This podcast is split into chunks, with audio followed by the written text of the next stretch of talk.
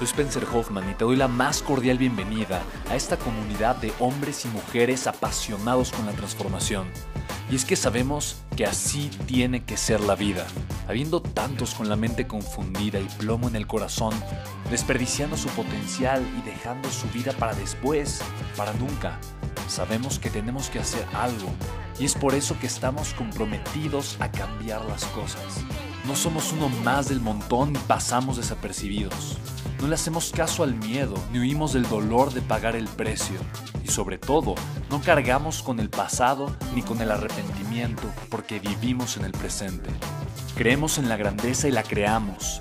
Creemos en quienes lideran con su inteligencia y su pasión y en quienes construyen un imperio con su potencial a pesar de venir de la nada. Aquellos que podemos llamar imprescindibles porque sabemos que ser uno de ellos es cambiar al mundo y dedicar la única vida que tenemos a construir un legado.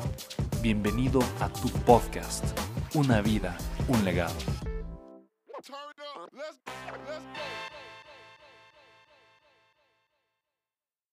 Tienes que aprender a decirle alto a tu mente es una de las herramientas más poderosas. Y si te das cuenta, estoy, ahorita te estoy compartiendo herramientas, te estoy dando muchas herramientas para que puedas realmente, no solamente planear un año extraordinario, pero crear, trabajar en crear un año increíble en tu vida. Tienes que aprender a decirle alto a la mentalidad que no te está ayudando a usar el pasado para crecer, pero está haciendo que tu pasado no te deje crecer. Y solo es un pequeño cambio, pero depende de ti. Así que fíjate, lo primero que hay que hacer es aprender a evaluar el año. Y vamos a evaluar el año con aciertos y desaciertos, con buenas decisiones y con malas decisiones.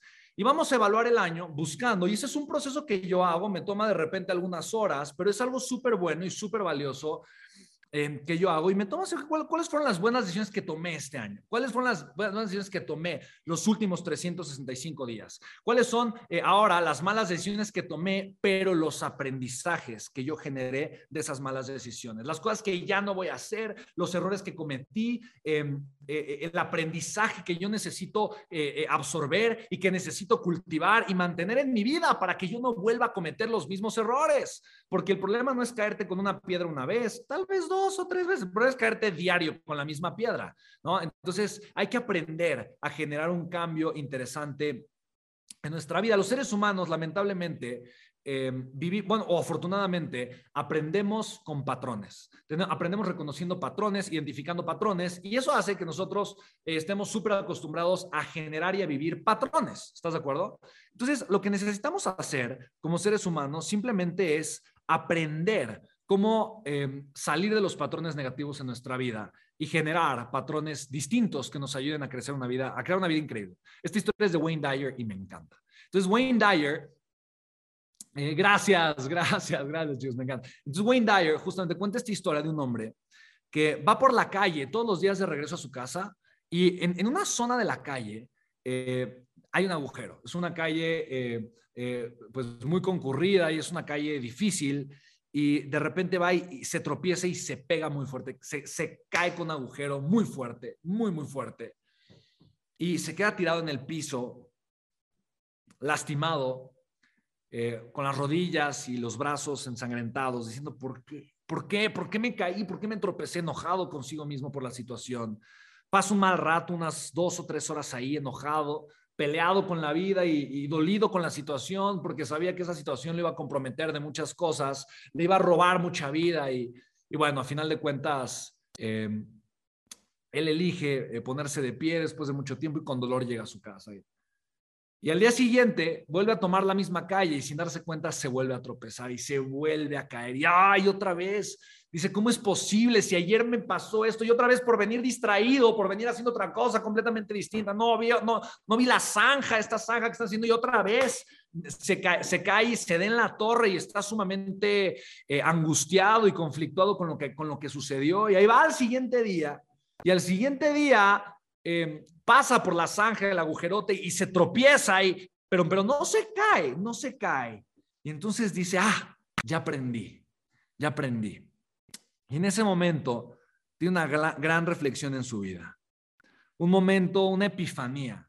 porque al siguiente día, para llegar a su casa, simplemente toma otra calle.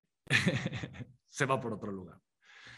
Y lo curioso es que muchas veces en la vida, para mí de verdad esto es algo increíble, lo, curioso es que muchas veces en la vida no somos conscientes de que siempre hay otra calle que podemos tomar. Estamos demasiado acostumbrados a ir por la calle que conocemos y hay veces que la calle que conocemos es una calle llena de agujeros, llena de piedras, una calle difícil de transitar. Pero tienes que entender que hay calles distintas. La calle que conoces no es la única calle que existe. No es el único camino que existe para que tengas una vida extraordinaria, para que vivas la vida de tus sueños, para que construyas relaciones maravillosas, para que tengas una vida y un trabajo significativo. Y muchas veces lo que queremos hacer es arreglar la calle, es no tropezarnos con la calle, es brincar de mejor manera el agujero cuando no hay necesidad. Como dice la canción, ¿no? Para, ¿no? ¿No? Dice, pero qué necesidad, ¿no? ¿Para qué tanto problema? No, esta cosa, ¿qué necesidad? Si es tan sencillo como que tomes una calle diferente. Y evaluar mi año me lleva simplemente a identificar cuáles son las rutas que yo tomé. ¿Cuáles son las rutas que yo estuve transcurriendo durante este año? ¿Cuáles son los caminos por los que yo estuve andando durante este año? Y puedo darme cuenta si el camino vale la pena o no. Para mí eso es lo principal. Darme cuenta, este es un camino que vale la pena o no. Y si no vale la pena ese camino, ¿para qué arreglar los agujeros que se encuentran en él? Entonces, yo necesito aprender, por lo tanto, a evaluar mi año usando el pasado como herramienta y no como fuente de dolor. Súper importante. Las malas experiencias como herramientas y no como fuentes de dolor. Punto número dos. Tengo que aprender a extraer crecimiento de pasadas experiencias. ¿Ok?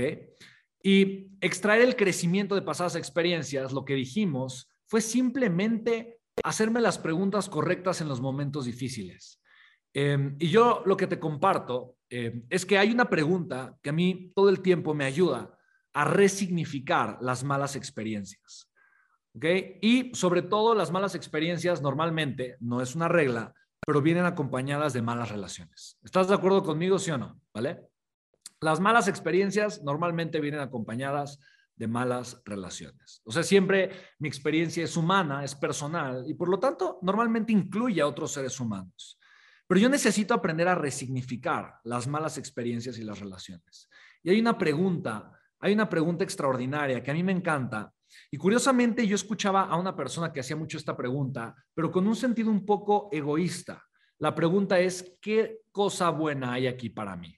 Y esta pregunta que esta persona que hacía una, siempre la pregunta una y otra vez, la hacía es, bueno, ¿qué hay para mí? Pensando en cuál es el beneficio que yo voy a obtener, o sea, ¿qué voy a sacar para mi provecho? ¿no? En, una, en una relación o en un negocio. Es como, ¿y yo qué voy a ganar de esto? O sea, eh, una pregunta un poco egoísta. Pero esta pregunta eh, con, el significado correcto en, las situaciones difíciles, te puede ayudar a crear y a creer en una perspectiva completamente distinta. Porque cuando dices, bueno, ¿qué hay, qué hay, aquí para mí en un problema, en una situación conflictiva? Eh, tal vez te estás preguntando, ¿cuál es la bendición que se esconde detrás de este reto? ¿Cuál es eh, el regalo divino y extraordinario que yo no estoy viendo detrás de esta situación conflictiva? ¿Cuál es la gran oportunidad que se esconde detrás de este conflicto que estoy teniendo en mi vida o con esta persona? ¿O qué es el regalo que esta persona, cuál es el regalo que este ser humano me quiere dar o me está dando? ¿O cuál es el regalo que Dios o la vida del universo me está buscando dar a través de ponerme a este maestro en mi vida? En pocas palabras, todas las experiencias o relaciones que yo tengo y que voy a evaluar a lo largo de mi año, eh, y te recomiendo que hagas eso, te recomiendo que evalúes experiencias pero que también evalúes relaciones. Porque cada relación que yo tengo en mi vida es una proyección, ¿ok? Y una proyección significa, es una parte de mí reflejada. Si yo viví una mala experiencia con una persona, es porque yo necesito aprender algo. Y probablemente la persona me necesita enseñar algo o, yo necesito aprender a crecer de algo que me está compartiendo la persona o probablemente es mi madurez, es mi ego el que está en conflicto y el que no me permite ver más allá de la relación. Entonces, aquí es donde yo te comparto. Ve más allá de la experiencia, ve más allá de la relación, ve más allá.